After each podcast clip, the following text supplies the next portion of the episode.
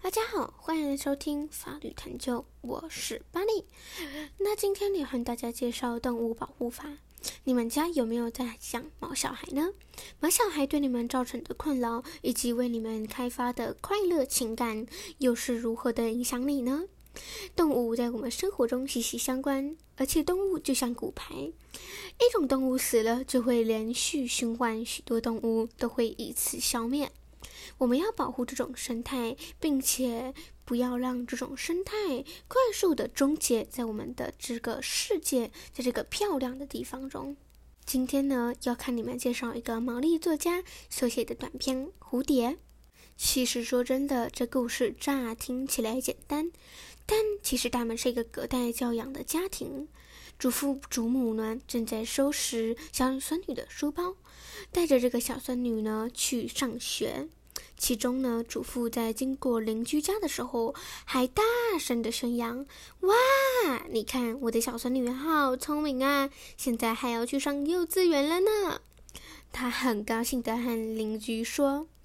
接着呢，小孙女放学回家了。那这个祖父母呢，在忙着手边的农事，但因为他很担心小孙女的教养，因此放下手边的工作，积极的问：“今天在上课学了什么呢？”小孙女呢，拿出乐记，看了一下，并且说：“这是我画的，我这是我画的所有蝴蝶，我杀了所有的蝴蝶。”听到这里，大家应该大吃一惊：“你干嘛杀所有的蝴蝶啊？”祖父母应该要降温才对。没想到祖父母真的追问了，但祖父母是问：“老师喜不喜欢你的画？”那这个小孙女就摇摇头说：“她不知道。”这个祖父母就非常的紧张，老师到底是说了什么，让小孙女判断不出来她到底喜不喜欢呢？于是呢，这个祖父母就问他问小孙女说：“老师，你说什么？”那这小孙女就说：“老师说蝴蝶是美丽的生物，在阳光下飞舞，拜访每一朵花，你不能杀它，你不能杀蝴蝶。”这祖父母就愣住了。过不久，祖父打断了禅师，他说：“我知道为什么了，因为你的老师高丽菜都是在市场买的。”听到这边，我们就知道这故事是有意在批判像老师这种人只会照本宣科，而无法体谅民间之苦的。蝴蝶虽然是美丽的生物，但它毛虫生化生长的菜叶就是会造成农损。所以，小孙女杀蝴蝶其实是有她不得不然的苦衷的。听到这个故事，大家都会觉得这就是动保人士。这些动保人士呢，关心动物超过了关心人。但是，虽然这些动保人在表面上说会保护动物，但是其实上也只是保护那些毛毛的、很可爱的毛小孩吧，例如。小狗、小猫，或者是其他比较可爱的猫熊啊，类似的。但其实真正重要的动物倒是没有保护到，例如秃鹰这种虽然在吃尸体，而且长得很丑的种，它其实才是动物真正重要的生还呢。因为要是没有人来吃尸体，那这些腐化的尸体可能会造成疾病的传染，反而可能会影响到我们人的生存。最近在非洲也有看到许多特意去毒。死的一些动物里面都有特异的毒，要是秃鹰又来吃这些动物，那可能会造成秃鹰自己呢也受到伤害。虽然呢它们是最丑的动物，但也可能是这个生命系中最重要的动物。大家，我们都知道杀害动物是错的事情，拥有丑美的偏见也是不好的事情。但你真的没有丑美的偏见吗？要是你没有丑美的偏见，你会不会到时候鱼缸里全部都是水滴鱼？你很细心的照顾蟑螂、蚂蚁。说到动物保护法，大家最常提起的就是：难道我连蟑、苍蝇、蟑螂我都要认真的去照顾吗？那该不会到时候我还要做一个小窝，专门给那种胖胖的老？鼠还是恶心的蟑螂，弄呢要花几百万块去抚养这种蟑螂，况且它们可是害虫呢。那我们就来看看劳伦斯怎么想呢？劳伦斯呢，曾经呢有分析过这种人对可爱或是不可爱动物的喜好。他说呢，脸比较圆、眼睛比较大、脸又小的这种人最喜欢。但你不觉得人喜欢的就是有婴儿状的感觉这种动物吗？包含人自己也相同。但这些就是人的天性啊，而且这些呃天性呢，也会去激发以及触发我们想要去保护动物的程度以及感情。除了这位科学家以外，另外一位科学家楚尔德也呼应这种看法，而且还宣称迪士尼一定最懂这种看法。我你们想想看，过去几年的时候，那种白白黑黑的米老鼠有几个喜欢呢？虽然米老鼠就是老鼠，就要长得像老鼠啊，但是越来越久以后，人一直把米老鼠画得越来越像自己的婴儿，圆圆胖胖的，有色彩的，然后又又肥肥的，可爱的，动作已经越来越不像老鼠了。虽然这种感觉就是像动物没入一样，但是这种反而受到人的。最佳喜好。要是下次你去迪士尼乐园，你要和旧版的嘴巴长长、黑白耳朵的那种米老鼠合照，还是你要和现在这种婴儿状的可爱米老鼠合照呢？要是是你，你会怎么做选择呢？而且这还可以证明，我们喜欢的动物几乎都是虚拟的。这种圆圆肥肥的米奇真的存在在世界上吗？或许这种瘦瘦长长的还比较有可能存在呢？但是，这是人的天性啊！既然是天性，我们又怎么能去苛责它呢？那问题就来了：要是喜欢可爱动物是我们的天性，那我们就顺应天性就好吗？我们就保护可爱的动物就好吗？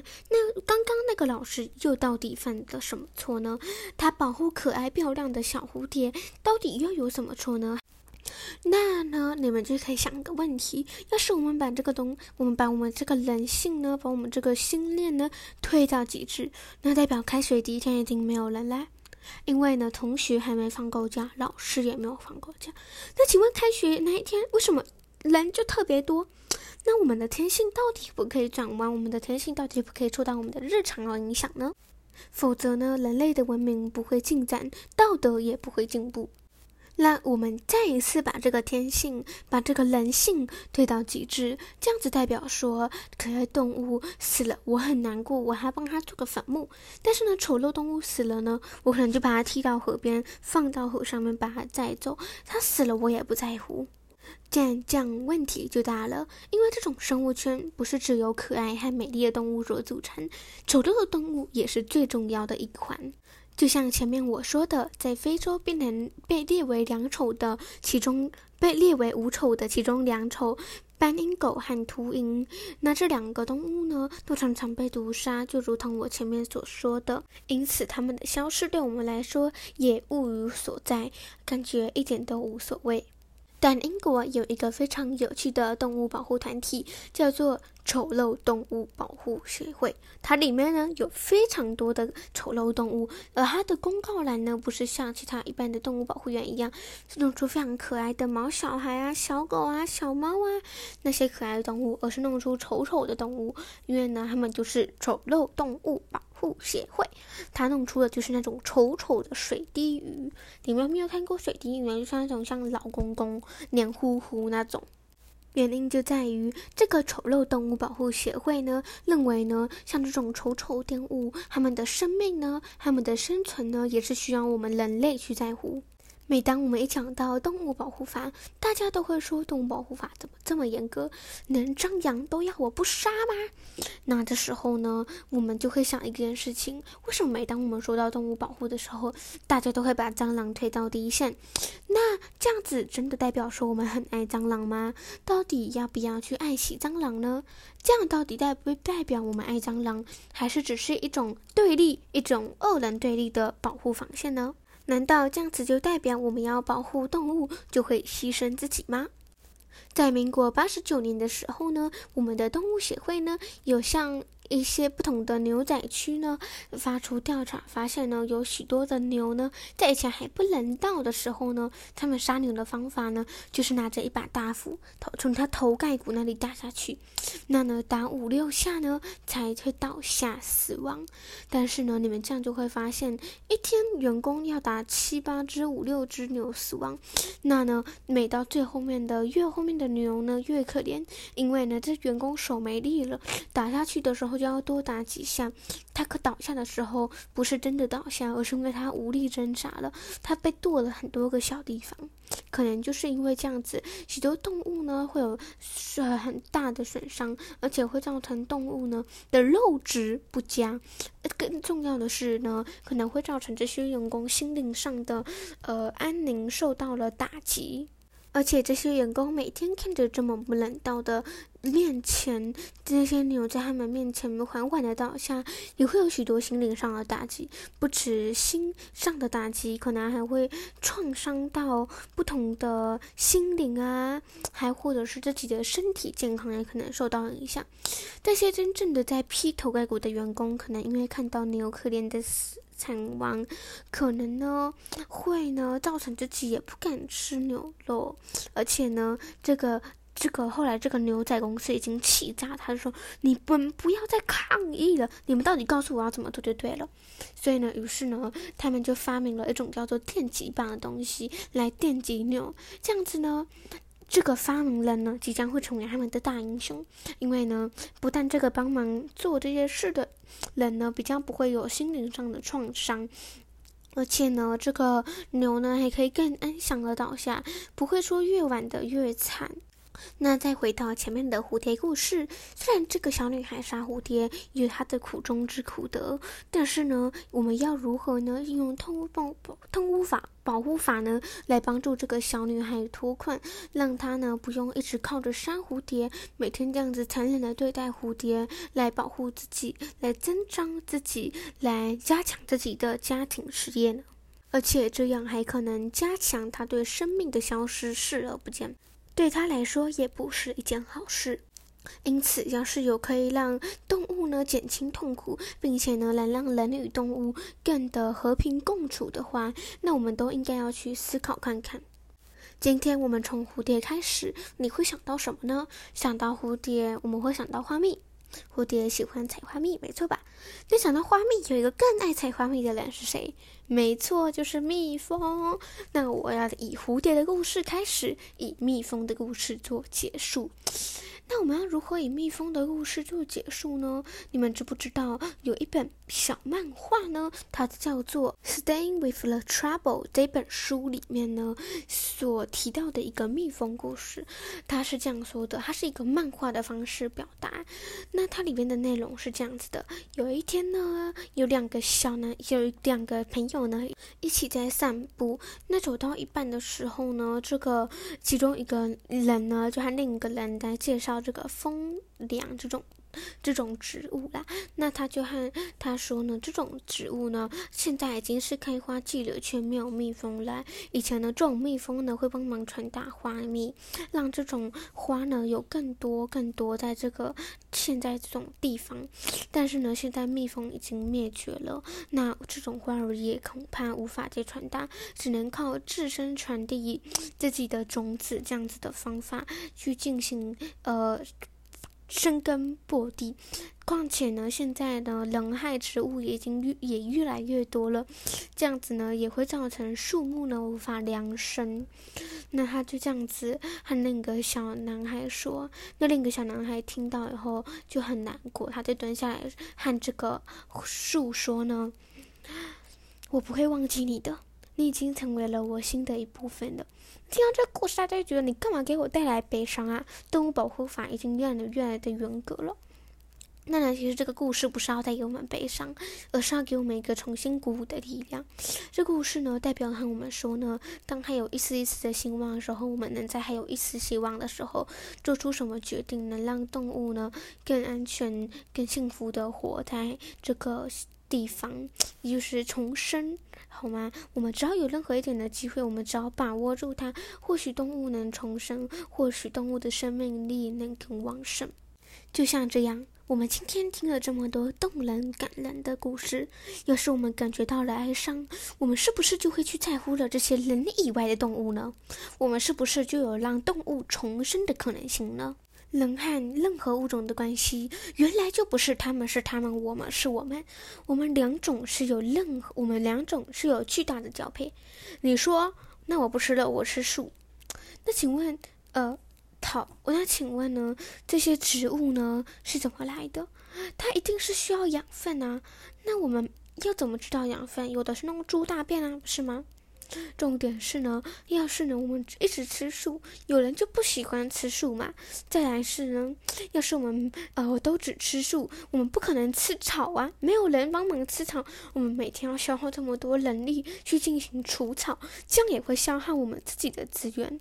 虽然呢，这可能是一个梁祝动物的方法，但呢，也可能是增加自己的负担，应该说减少自己的负担的方法。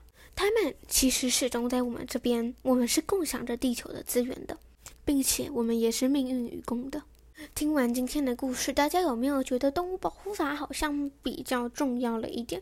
其实动物在我们生活中一直以来都是息息相关，只是我们可能忽视了它的存在，或者是说我们知道它的存在，但却视而不见。我们知道它的灭种可能性，但却相同的也视而不见。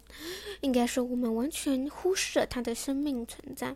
可能我们其实知道，或者是认识，或者是喜爱这种动物，但是。是呢，因为呢，人与众总是想要相依合并。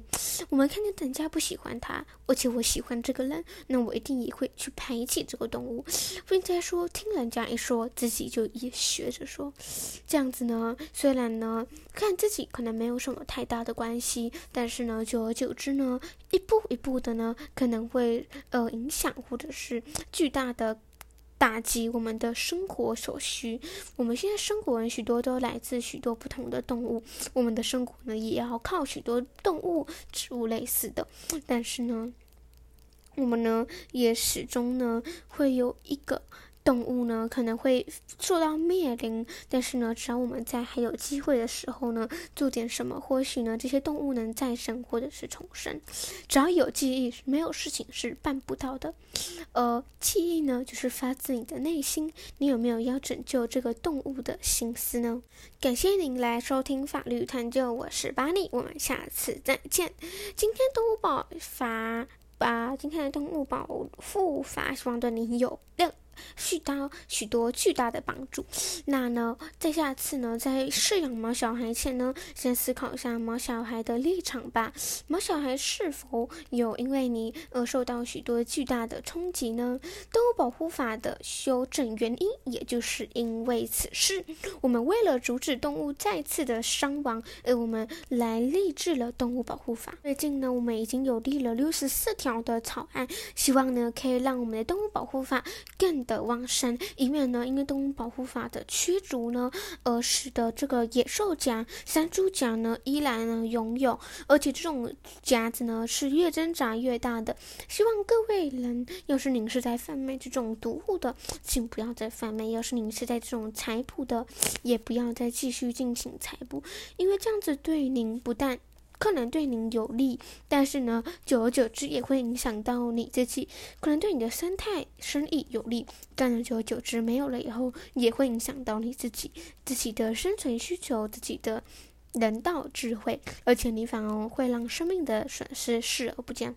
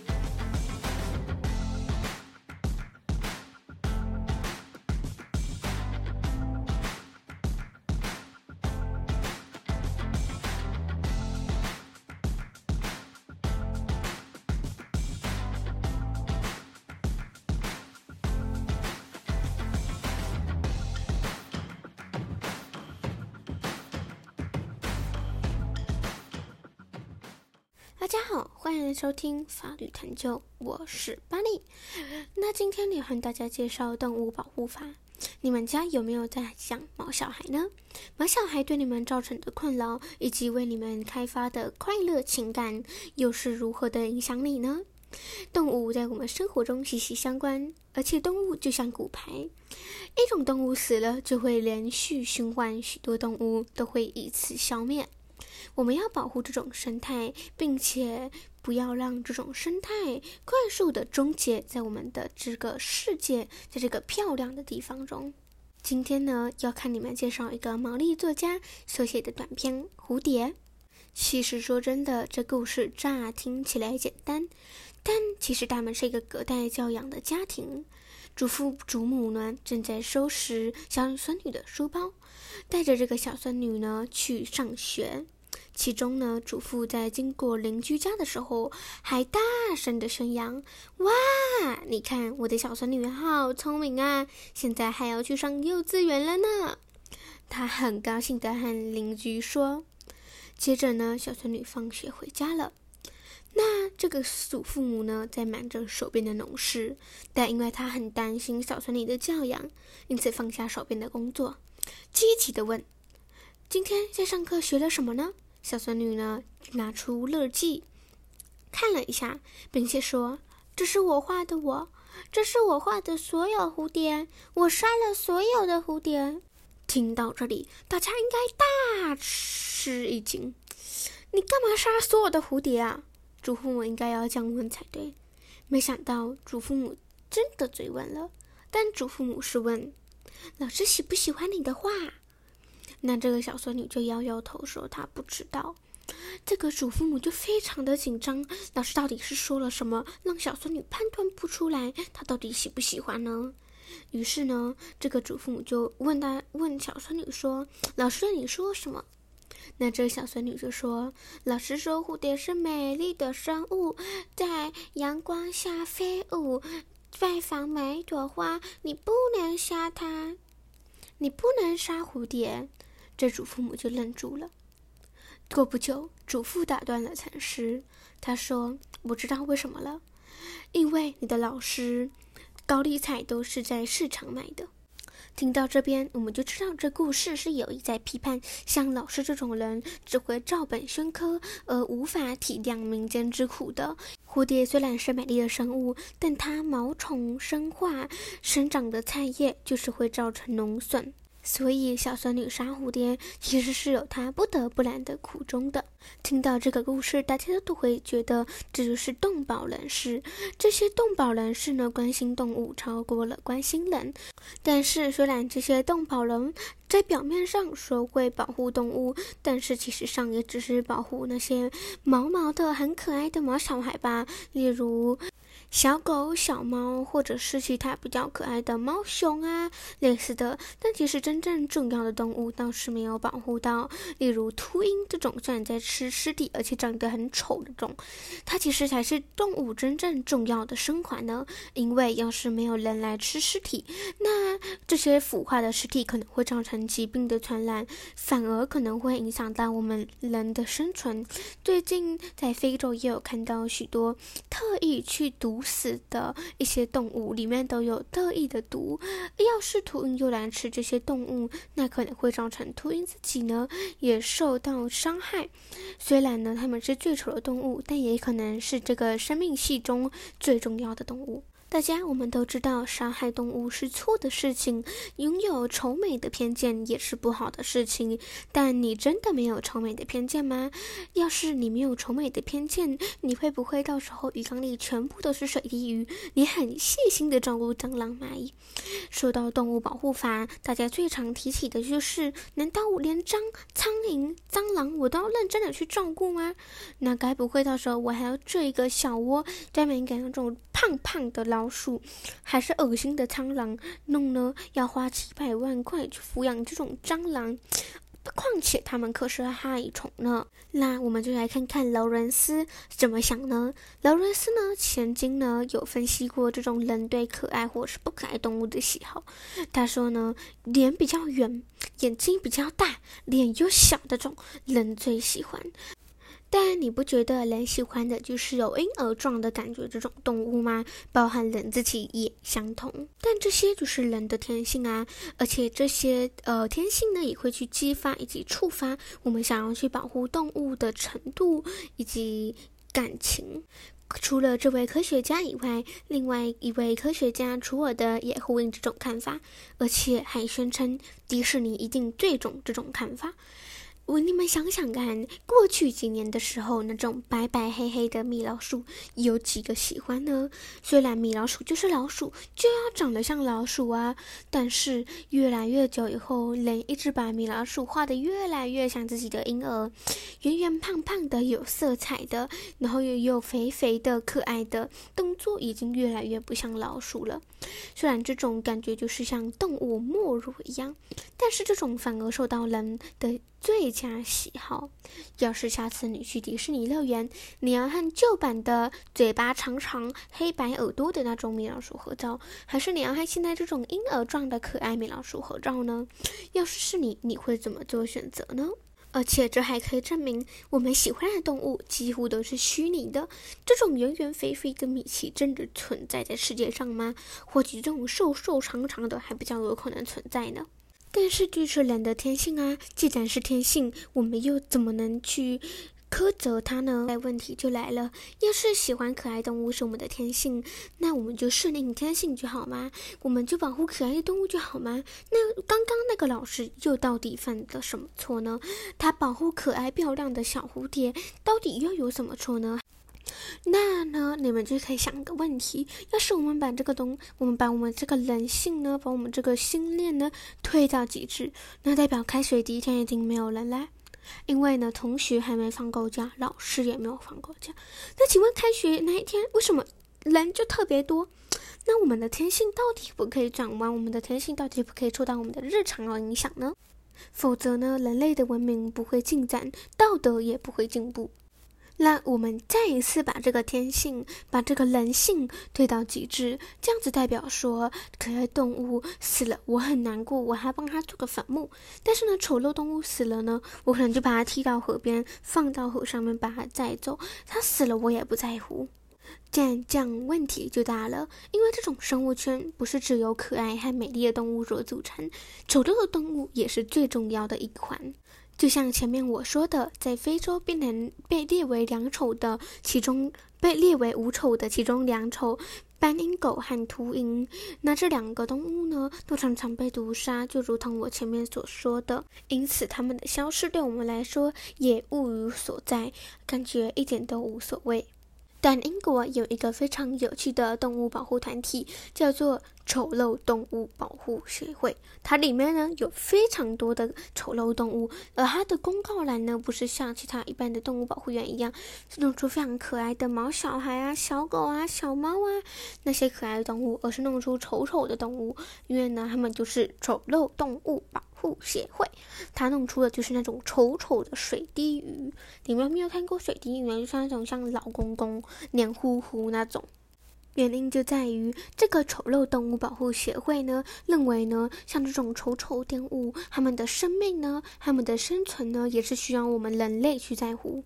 每当我们一讲到动物保护法，大家都会说动物保护法怎么这么严格，连张扬都要我不杀吗？那这时候呢，我们就会想一件事情：为什么每当我们说到动物保护的时候，大家都会把蟑螂推到第一线？那这样子真的代表说我们很爱蟑螂吗？到底要不要去爱惜蟑螂呢？这样到底代不代表我们爱蟑螂，还是只是一种对立、一种二人对立的保护防线呢？难道这样子就代表我们要保护动物就会牺牲自己吗？在民国八十九年的时候呢，我们的动物协会呢有向。一些不同的牛仔区呢，发出调查，发现呢，有许多的牛呢，在以前还不人道的时候呢，他们杀牛的方法呢，就是拿着一把大斧头从它头盖骨那里打下去，那呢，打五六下呢，才会倒下死亡。但是呢，你们这样就会发现，一天员工要打七八只、五六只牛死亡，那呢，每到最后面的越后面的牛呢，越可怜，因为呢，这员工手没力了，打下去的时候。要多打几下。他可倒下的时候，不是真的倒下，而是因为他无力挣扎了，他被剁了很多个小地方。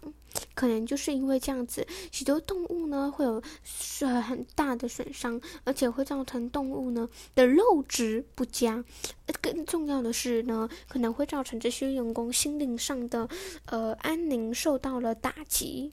而且这些员工每天看着这么不人道的面前，这些牛在他们面前缓缓的倒下，也会有许多心灵上的打击。不止心上的打击，可能还会创伤到不同的心灵啊，还或者是自己的身体健康也可能受到影响。这些真正的在劈头盖骨的员工，可能因为看到牛可怜的死。惨亡，可能呢会呢造成自己也不敢吃牛肉，而且呢，这个这个后来这个牛仔公司已经气炸，他就说：“你们不要再抗议了，你们到底告诉我要怎么做就对了。”所以呢，于是呢，他们就发明了一种叫做电击棒的东西来电击牛，这样子呢。这个发明人呢，即将会成为他们的大英雄，因为呢，不但这个帮忙做这些事的人呢，比较不会有心灵上的创伤，而且呢，这个牛呢，还可以更安详的倒下，不会说越晚的越惨。